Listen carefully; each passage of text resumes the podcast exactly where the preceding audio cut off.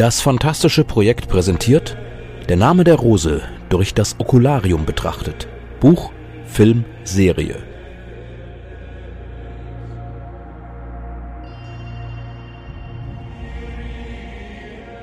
Fünfter Tag, worin sich die Ereignisse überschlagen, der Knoten der Adaption von Ecos Werk verworren wird wie jener des König Gordius und man sieht, wie zu viel Kreativität manchmal sich selbst erstickt.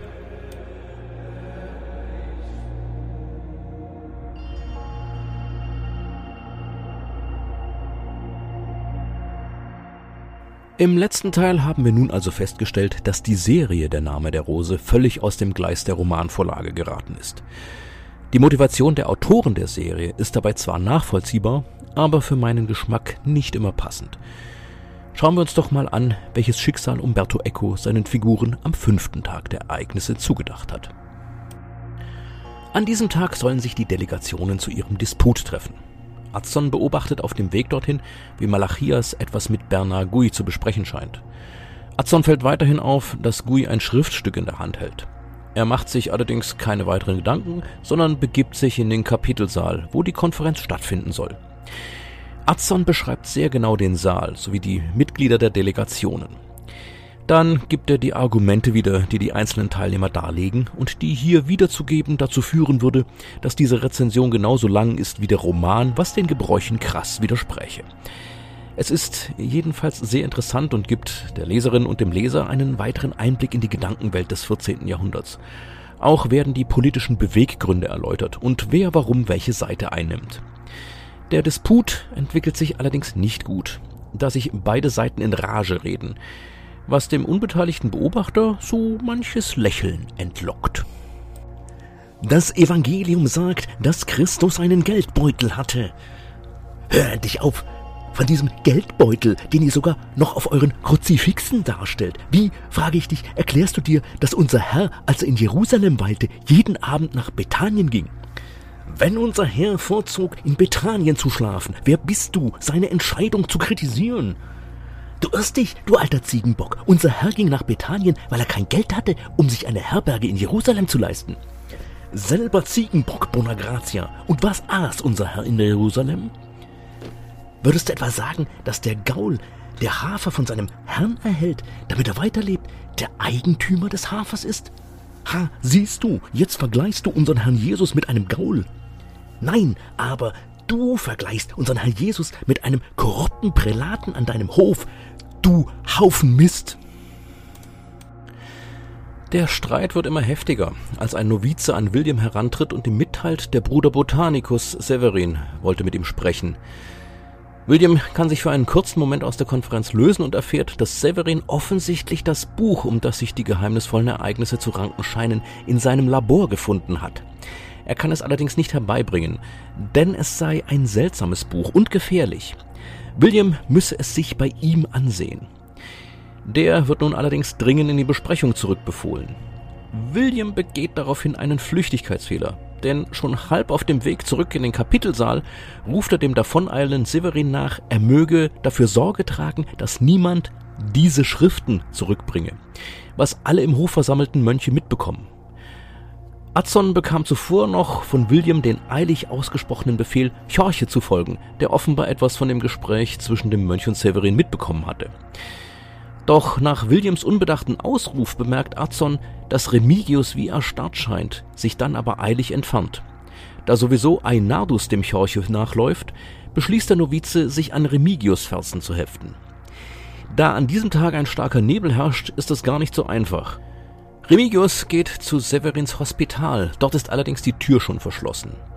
Atzon wähnt Severin in Sicherheit und macht sich auf den Rückweg. Dabei begegnet er Benno von Uppsala, der Dinge von sich gibt, aus denen klar wird, dass er das Ermittlerduo an den letzten Tagen sehr genau beobachtet hat. Er weiß auch, dass Berenger irgendetwas in der Bibliothek gefunden hat und wüsste zu gern was. Außerdem möchte er mehr über die Geheimnisse der Bibliothek erfahren und findet, dass man das Wissen, das dort gespeichert ist, der Welt nicht vorenthalten dürfte. Atzon trifft wieder bei der Konferenz ein, wo sich die Gemüter mittlerweile etwas beruhigt haben. William muss nun seine Standpunkte vortragen, wobei Atzon bemerkt, wie sehr abgelenkt sein Meister von dem Gedanken scheint, dass sich das Buch endlich in Reichweite befindet. Dennoch ist sein Vortrag recht eloquent, so dass Bernard Gouy anmerkt, William solle diesen doch vor dem Papst in Avignon wiederholen, was William ablehnt. In diesem Moment kommt ein Wachposten dazu, der Gouy etwas ins Ohr flüstert.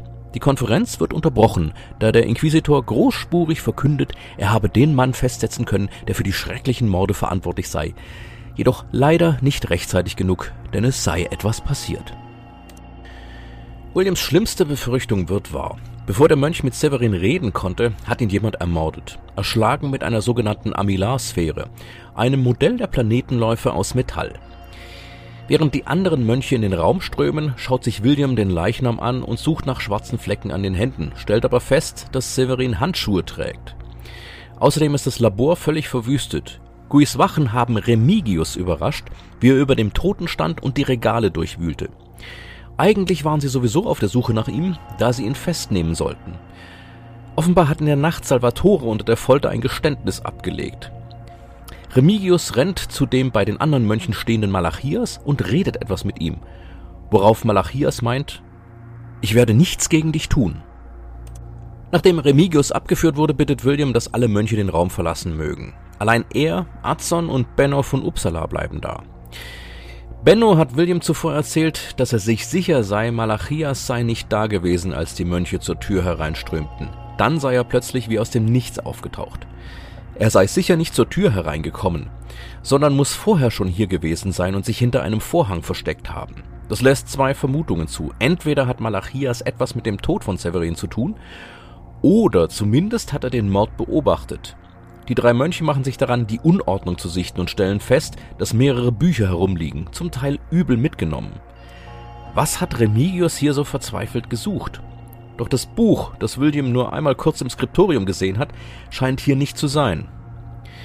Dann lenkt sich die Aufmerksamkeit Williams auf die Amilarsphäre, denn schlagartig fällt ihm die Apokalypse wieder ein. Der vierte Engel blies seine Posaune.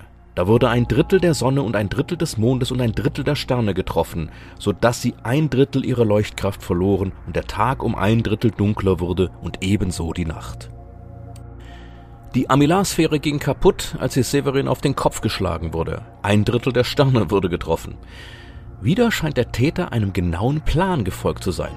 Adson rekapituliert daraufhin die Verse über die fünfte Posaune und fragt sich, wo der nächste Tote zu finden sein wird. Der fünfte Engel blies seine Posaune. Da sah ich einen Stern, der vom Himmel auf die Erde gefallen war. Ihm wurde der Schlüssel zu dem Schacht gegeben, der in den Abgrund führt. Und er öffnete den Schacht des Abgrunds. Da stieg Rauch aus dem Schacht auf, wie aus einem großen Ofen, und Sonne und Luft wurden verfinstert durch den Rauch aus dem Schacht. Aus dem Rauch kamen Heuschrecken über die Erde, und ihnen wurde die Kraft gegeben, wie sie tausend Skorpione auf der Erde haben. Das sind so viele Angaben, dass man nur spekulieren kann, was im kranken Gehirn des Mörders vorgeht. Die Mönche finden das fragliche Buch nicht. William gibt Benno den Auftrag, Malachias zu überwachen. Auf ihrem Weg in ihre Zelle zurück denken sie nochmal laut nach. William fällt auf einmal ein, dass Severin das Buch ein seltsames Buch genannt hat. Und so eins hatten sie gesehen, nur nicht erkannt, dass es das Gesuchte war. Die Sache verhält sich so. William suchte nach einem griechischen Buch. Adson hatte ein Buch mit arabischer Schrift gefunden. Doch manchmal werden Schriften in unterschiedlichen Sprachen in einem Buch zusammengebunden. Deswegen sprach Severin von einem seltsamen Buch, weil dort mehrere Sprachen zusammen waren. Sie rennen zurück ins Labor, doch nun ist das Buch verschwunden. Adson fällt ein, dass Benno kurz gelacht hatte, als er William das Buch zeigte und dieser erbost meinte, es sei das Falsche, da die Schrift arabisch sei. Er hat nicht gelacht, weil Adson Arabisch nicht erkannt hatte, sondern weil William nicht bemerkte, dass er das richtige Buch in Händen hielt. William geht davon aus, dass das Buch längst wieder in der Bibliothek ist. Niedergeschlagen gehen er und Adson in den Kapitelsaal, wo nun nicht mehr der Disput, sondern die Gerichtsverhandlung des Inquisitors Bernard Gui stattfinden soll. Remigius ist des Mordes und der Häresie angeklagt. Bernard Gui spielt die ganze Klaviatur dessen, was Schopenhauer als die Kunst Recht zu behalten bezeichnete. Alles wird umgedeutet, alles wird mit Bedeutung aufgeladen und so interpretiert, dass es passt. Da Remigius beispielsweise sehr gefasst scheint und sich keiner Schuld bewusst ist, behauptet Gui, genau das sei ein Zeichen seiner Schuld, denn die Rechtschaffenden seien immer nervös. Und wäre Remigius nervös gewesen, hätte der Inquisitor sicher behauptet, die Nervosität sei ein Zeichen seiner Schuld. Im Verlauf des Verhörs wird der übel zugerichtete Salvatore dazugeholt und die ketzerische Vergangenheit beider, die nämlich er unter der Folter gestanden hat, kommt ans Licht. Dann wird Malachias aufgerufen und es kommt heraus, wieso Remigius Severins Labor durchsucht hat. Remigius hat Malachias ein paar Dokumente anvertraut, die mit der Zeit bei Fra Dolcino in Zusammenhang stehen. Als William an diesem Morgen zu Severin sagte, er solle Sorge tragen, dass niemand diese Schriften zurückbringe, da vermutete Remigius, dass es sich um seine Dokumente handelte. Remigius bleibt allerdings dabei, dass er Severin nicht getötet hat. Als Guy William fragt, welche Schriften er mit seiner Aussage gemeint hatte, antwortet William mit einem Wortspiel. Es habe sich um ein Buch über die Tollwut bei Hunden gehandelt. Guy versteht die Anspielung. Er ist Dominikanermönch. Das Wort Dominikaner leitet sich von Dominicanes, also Spürhunde des Herrn ab. Stattdessen versuchte von Remigius ein Geständnis zu erhalten, das er dazu verwenden kann, die Konferenz zu sprengen und die Franziskaner in die Nähe von Ketzern zu rücken. Er hat einen Trumpf, die Dokumente von Remigius, die Malachias ihm übergeben hat. Es handelt sich um letzte Anweisungen von Fra Dolcino an seine Anhänger, die der Ketzerführer geschrieben hatte für den Fall, dass ihn die Inquisition zu fassen bekäme. Wenn die Zeit richtig gewesen wäre, hätte Remigius diese Dokumente an verschiedene Gruppen von Dolcinos Anhängern übergeben sollen. Tatsächlich ist bei Remigius ein Damm gebrochen, jetzt, da er seine wahre Persönlichkeit nicht mehr verleugnen muss und er gesteht seine ganze ketzerische Vergangenheit, scheint dabei sogar so seltsam entrückt zu sein, dass er die Aufrufe zu Mord und Totschlag wiederholt. Doch eine Sache will er nicht gestehen, die Morde an den Mönchen im Kloster. Azon bemerkt kritisch, dass Gui kein Interesse an der Aufklärung der Todesfälle hat. Er will einfach einen Schuldigen. Und den bekommt er auch, als er Remigius erzählt, was ihn während der nächsten Tage erwartet. Die Folter. Mit Blick auf den misshandelten Salvatore gesteht Remigius alle Morde und erfindet auch für jeden ein Motiv. Schließlich erzählt er sogar, er habe sich für die Durchführung der Morde den Teufel dienstbar gemacht. Damit lässt der Inquisitor den Cellerar abführen. Der Disput ist gescheitert. Bernard hat es nun besonders auf Hubertin von Cassale abgesehen, der ebenfalls schon ketzerische Reden gehalten hat. William rät Hubertin zur Flucht, was dieser auch tut. Nur Michael von Cesena, der die Delegation der Franziskaner anführt, will zum Papst nach Avignon reisen. Da es sonst nichts mehr zu tun gibt, möchte William zumindest die Mordfälle wirklich aufklären. Doch mittlerweile hat sich ein neues Problem aufgetan. Benno von Uppsala, der das Buch zweifellos aus Severins Labor geholt hat, wurde Berengars Posten, der des Bibliothekarsgehilfen, angeboten. Damit hat er Zugang zu all diesen Geheimnissen, die er so dringend erkunden wollte. Aus diesem Grund hat er Malachias das Buch übergeben. William erklärt Arzon, dass Benno wie auch Berengar von einer Lust befallen sei. Bei Berengar war es die Lust des Fleisches, bei Benno die Lust am Wissen. Doch entgegen seinen früheren Aussagen, das Wissen müsse allen zur Verfügung stehen, reicht es ihm nun, wenn er allein an dieses Wissen gelangen kann. Beim folgenden Gottesdienst hält Tjorche von Burgos eine Predigt über Wissen, die Bewahrung von Wissen und den Antichristen. Im Anschluss sprechen Azon und William über das Schicksal, das Remigius, Salvatore und der Rose droht. Sie werden mit Bernard nach Avignon gehen, doch William schätzt, dass nur Remigius dort eintreffen wird. Salvatore ist nicht wichtig, vielleicht lässt Gui ihn fliehen, um ihn dann auf der Flucht erschlagen zu lassen. Der Scheiterhaufen für die Rose wird irgendwo auf dem Weg errichtet, um als Spektakel und Abschreckung für die Bevölkerung zu dienen. Remigius wird in Avignon verbrannt werden, gerade rechtzeitig zur Ankunft von Michael von Cesena, damit der Papst einen Grund hat, ein Exempel an einem Franziskaner zu statuieren. Azon stellt bitter fest, so hat der Cellerer also recht. Bezahlen müssen immer die kleinen Leute. Für alle bezahlen. Auch für jene Großen, die zu ihren Gunsten sprechen. Auch für Leute wie Hubertin von Cassale und Michael von Cesena, durch deren Bußaufrufe sie sich zur Revolte verführen ließen.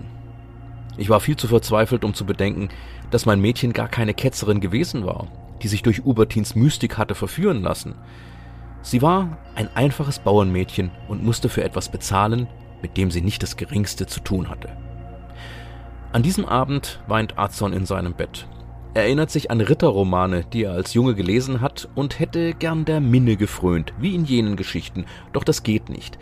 Denn zur Minne gehört es, den Namen der Angebeteten sehnsuchtsvoll zu seufzen und zu wissen, dass man nie mit ihr zusammen sein wird. Und mit der Erkenntnis, dass er noch nicht einmal den Namen der Rose kennt, endet der Bericht über diesen Tag. Der Film muss die Ereignisse wieder mal etwas kürzen und baut sich dabei ein paar Ungereimtheiten ein. Außerdem wird der Konflikt zwischen William und Bernard Gui verschärft.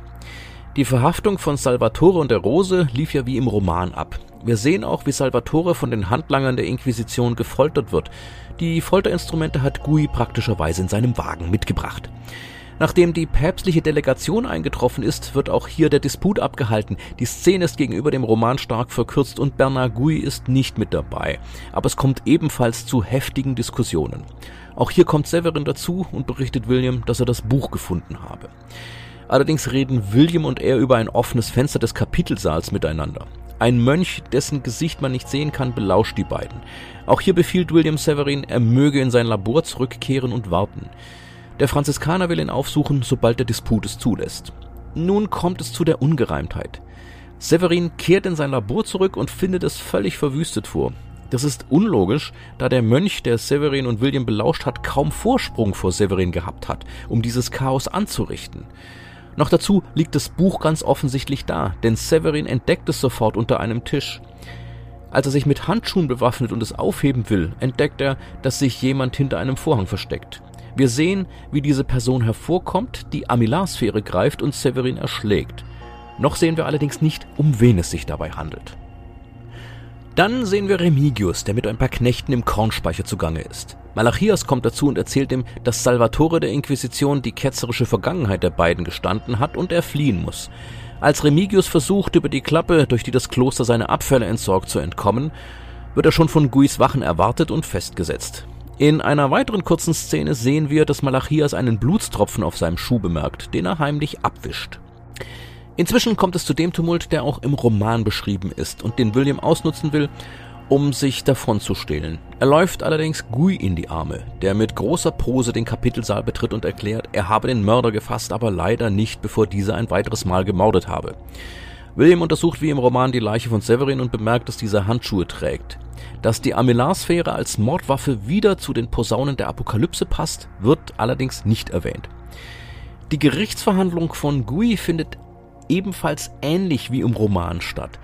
Allerdings ist es hier nicht Gui allein, der Gericht hält. Er holt sich zwei Beisitzer, den Abt und William von Baskerville. Gui beschuldigt Remigius der Häresie und des Mordes und nach einem Verhör, wieder stark gekürzt, fordert er von seinen Beisitzern, sein Urteil zu bestätigen. Der Abt bestätigt, doch William bestätigt nur die Häresie, besteht aber darauf, dass Remigius mit den Morden nichts zu tun habe. Erst daraufhin besteht Gui darauf, dass Remigius ein Geständnis durch die Folter entlockt werden soll, was diesen zusammenbrechen lässt. Doch das erzwungene Geständnis macht William noch wütender.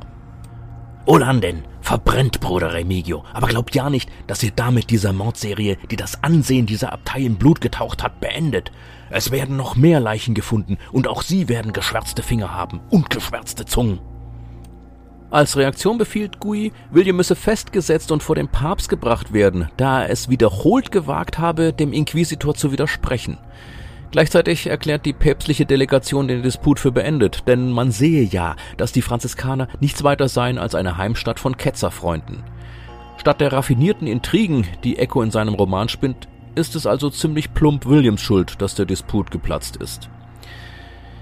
Beide Delegationen reisen nun ab. Die Flucht Ubertins gibt es im Film auch, sie ist allerdings früher eingebaut. Schon die Ankündigung, dass Bernard Gui in die Abtei kommt, lässt die Franziskaner alles arrangieren. Wir sehen auch, wie sich Ubertin in einem Fass auf einem Pferdewagen versteckt. Alles das findet unmittelbar nach dem Gespräch Williams mit dem Abt statt, bevor Gui eintrifft. Auch in den Film übernommen wurde die Predigt von Chorche. Sie findet allerdings erst am nächsten Tag statt. Hier wurden wiederum zwei Romanszenen zusammengefasst. Außerdem ist sie natürlich wiederum stark gekürzt. Chorche spricht in der Predigt davon, dass die Aufgabe der Bibliothek die Bewahrung von Wissen sei, denn Bewahrung, habe ich gesagt, nicht die Suche nach Neuem. Es gibt kein neues Wissen, lediglich eine, sagen wir, wunderbare Wiederholung. Das entspricht ganz der Doktrin, dass die Bibel die letzte Wahrheit enthalte und man nicht mehr erfahren könne. Eingebaut in den Film wurde außerdem eine Szene während der Gerichtsverhandlung, in der Adson in der Kirche die Jungfrau Maria um Hilfe für die Rose anfleht. Nun müssen wir uns dem gordischen Knoten der Umsetzung in der Serie widmen. Die Autoren haben den Disput in zwei Teile aufgebrochen, um Handlungsstränge parallel laufen lassen zu können, die im Roman eigentlich nacheinander folgen. Außerdem wurde Anna in die Handlung eingefügt. Ich versuche, es so gut wie möglich zusammenzufassen, um die geneigte Leserin und den geneigten Leser nicht zu sehr zu verwirren und stelle fest, dass ich das in dieser Reihe häufig schon versucht habe, mir allerdings nicht sicher bin, ob mir das gelungen ist. Wohlan denn!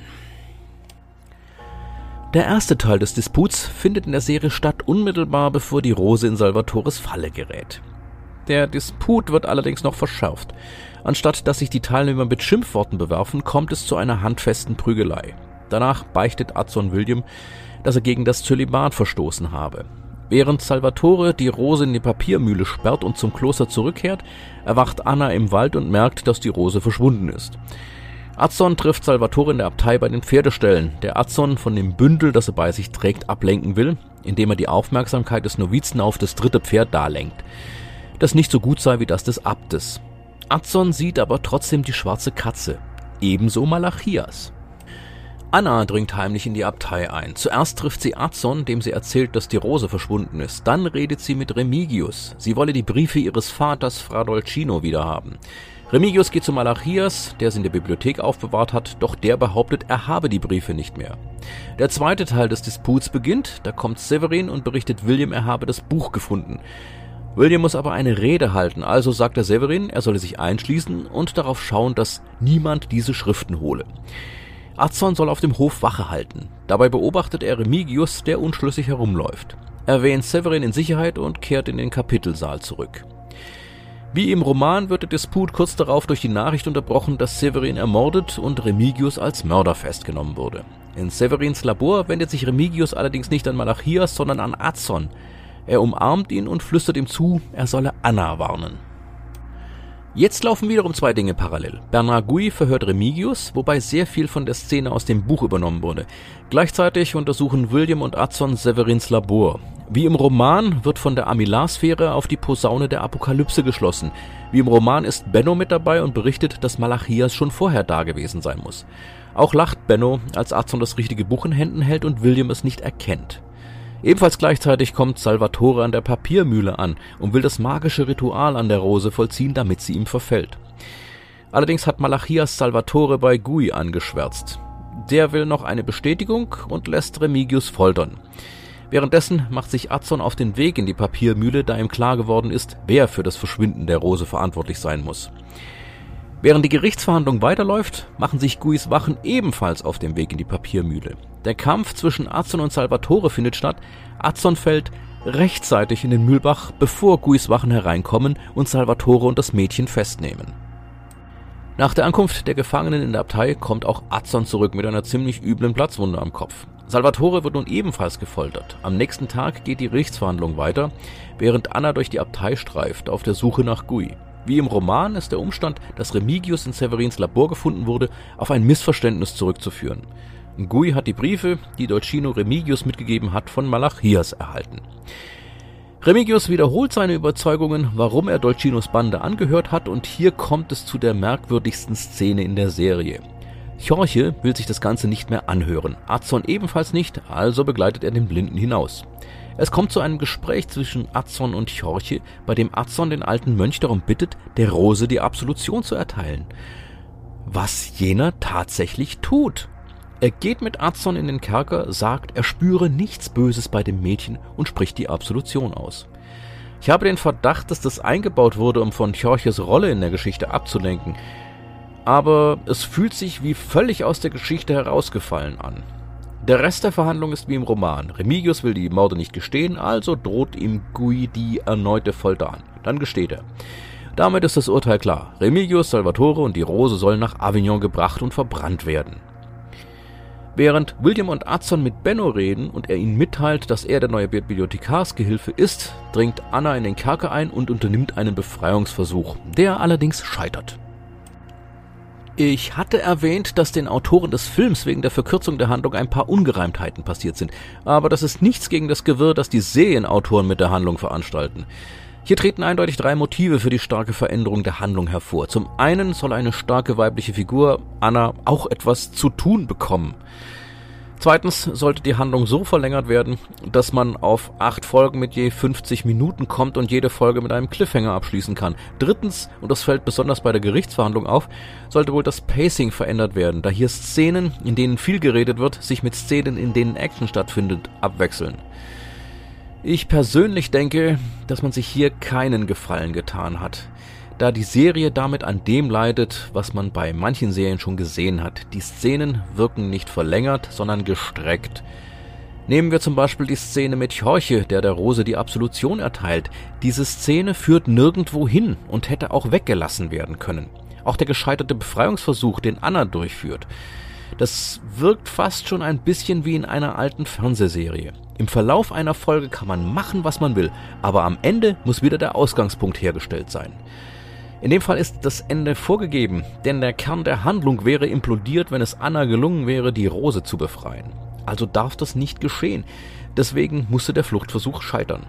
Auch hier würde sich nichts ändern, würde man die Szene rausschneiden, außer der Laufzeit der Folge. Das ist sehr schade, denn auf der anderen Seite gibt es sehr gute Einfügungen in die Serie. Beispielsweise hat Bernard Gui kein Folterinstrumentarium dabei. Also lässt er kurzerhand die Werkzeuge des Schmiedes der Abtei beschlagnahmen. Nachts gellen die Schreie der Gefolterten durch die Gebäude, so dass die Mönche auf den Gang strömen und der Schmied wütend ruft. Sie foltern ihn mit meinen Werkzeugen! Der Film hat gegenüber der Serie wiederum den stärkeren Realismus. Ich möchte noch einmal Anna erwähnen, die in der Abtei eindringt, sich verkleidet und überall heimlich herumstreicht. Ich habe schon den Vergleich mit einem Fantasy-Film gemacht. In den Szenen hier wurde ich sehr stark an Robin Hood erinnert. Auch was die Gefangenen betrifft, ist der Film realistischer und näher an der Beschreibung im Roman. Da hier ja Salvatore zuerst festgesetzt und gefoltert wird, sieht man die Spuren der Folter bei der Gerichtsverhandlung sehr deutlich. Wie im Roman beschrieben, erkennt man in der Szene, dass Salvatore während der Folter wohl die Handgelenke gebrochen wurden und seine Hände völlig verdreht sind. Puh, das waren also die Ereignisse des fünften Tages. Wir steuern unaufhaltsam auf den Höhepunkt zu. Achtet auf die sechste Posaune. Das war fünfter Tag, worin sich die Ereignisse überschlagen, der Knoten der Adaption von Eckos Werk verworren wird, wie jener des König Gordius und man sieht, wie zu viel Kreativität manchmal sich selbst erstickt. Aus der Reihe Der Name der Rose durch das Okularium betrachtet. Buch, Film, Serie Text und Produktion von Thorsten Reimnitz. Musik Aquila Sun, Gregorianische Gesänge, Scola Gregoriana Hispania, unter der Leitung von Francisco Javier Lara.